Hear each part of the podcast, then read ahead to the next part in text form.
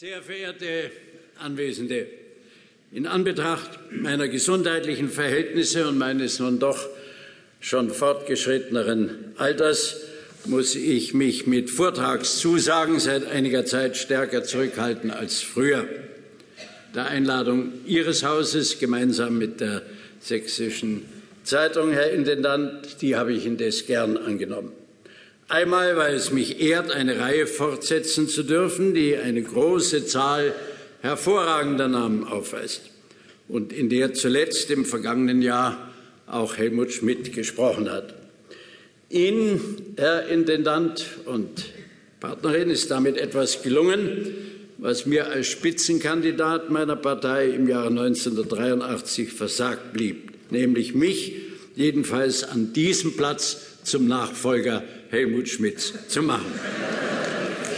Ich freue mich übrigens auch, ich freue mich auch über die weiteren Einladungen, die ich gerade zur Kenntnis nehmen konnte, dass Sie Frau Simonis einladen, die von Luise Schröder abgesehen bisher erste und einzige Frau als Ministerpräsidentin eines deutschen Bundeslandes oder Frau Bischöfin äh, Käßmann und natürlich auch Joschka Fischer.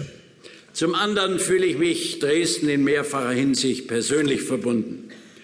Als einer, es wurde erwähnt, der schon vor der deutschen Einigung und später als Kurator der Stiftung, von deren Gründung an kontinuierlich für den Wiederaufbau der Frauenkirche eingetreten ist und ihre Wiedereinweihung am 30. Oktober 2005 als eines der besonders bewegenden Ereignisse seines Daseins empfunden hat. Es war übrigens auch die letzte bedeutsame öffentliche Veranstaltung, an der Johannes Rau teilgenommen hat. Es war zu sehen, wie sehr auch ihn dieses Ereignis bewegt hat, aber auch sein Gesundheitszustand war bedrückend zu erkennen. Als einer auch, dem die nicht immer hinreichend gewürdigte Rolle Dresdens während der friedlichen Revolution des Jahres 1989 durchaus bewusst ist und als einer schließlich dem deutlich vor Augen steht, dass eine der prägenden Gestalten der deutschen Nachkriegsgeschichte, nämlich Herbert Wehner, ein Dresdner war, der sich stets zu seiner Herkunft und zu seiner Heimatstadt bekannte. Mein Thema lautet Nachdenken über unsere Demokratie. Erwarten Sie dazu bitte keinen großen theoretischen Entwurf und erst recht nicht eines der leider nicht gerade seltenen, von umfassenden Pessimismus getragenen Katastrophenszenarios. Was ich Ihnen bieten kann, sind Bemerkungen eines politischen Praktikers, der sich in verschiedenen öffentlichen Funktionen über Jahrzehnte hin bemüht hat, der Demokratie zu dienen. Eines Mannes zudem, der in seiner Jugend noch unter der Diktatur des NS-Gewaltregimes herangewachsen ist und der schon von daher weiß, welch fundamentaler Unterschied zwischen einer Diktatur und einer Demokratie besteht und welch hohes Gut die Demokratie für die Wohlfahrt des Gemeinwesens und der Menschen verkörpert. Wohlgemerkt nicht nur die perfekte, sondern bereits die unvollkommene ja mit Mängeln behaftete Demokratie. Mit diesen Maßgaben will ich mich im Wesentlichen mit dem Zustand unserer demokratischen Strukturen und deren Handhabung, mit dem Zustand unseres Gemeinwesens insoweit, als es für das Funktionieren der Demokratie besonders bedeutsam ist, mit der Verantwortung der Bürgerinnen und Bürger für die Demokratie und schließlich mit der Frage beschäftigen, warum für mich die Hoffnung überwiegt, wenn ich in die Zukunft schaue. Es wird Ihnen also einiges zugemutet werden. Nachdenken setzt begriffliche Klarheit voraus. Der Gebrauch des Wortes Demokratie entbehrt mitunter dieser Klarheit. Das Wort wird oft unscharf und mit wechselnden Bedeutungen gebraucht.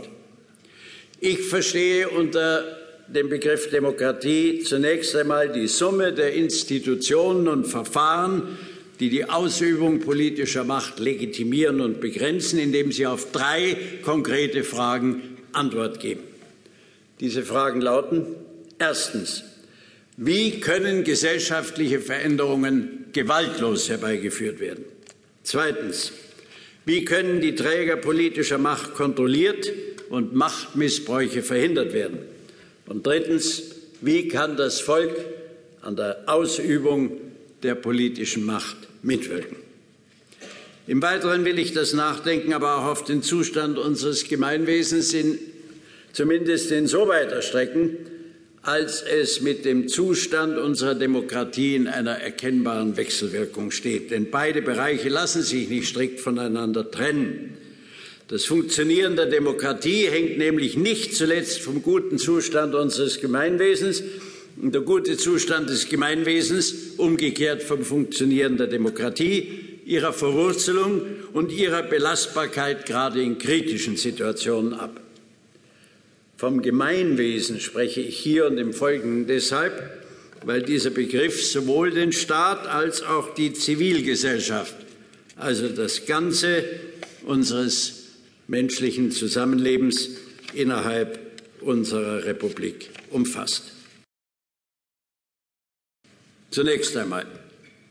Wir leben in einer nicht ungefährdeten, aber gefestigten Demokratie.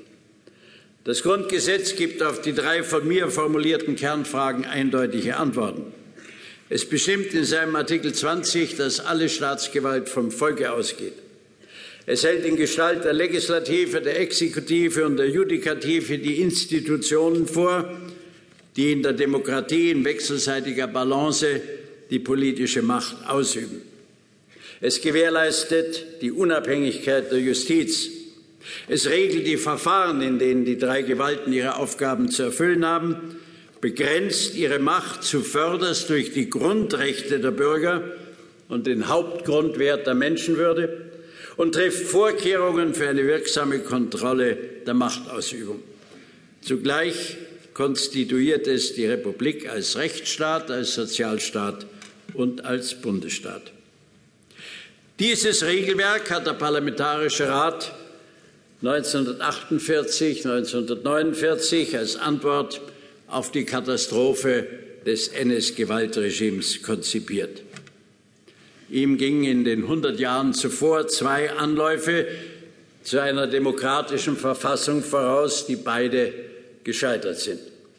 Zuerst 1848, 49 der eindrucksvolle Versuch der Paulskirche, weil die Kräfte der Reaktion und des konservativen Beharrens damals stärker waren als die Kräfte der bürgerlichen Revolution.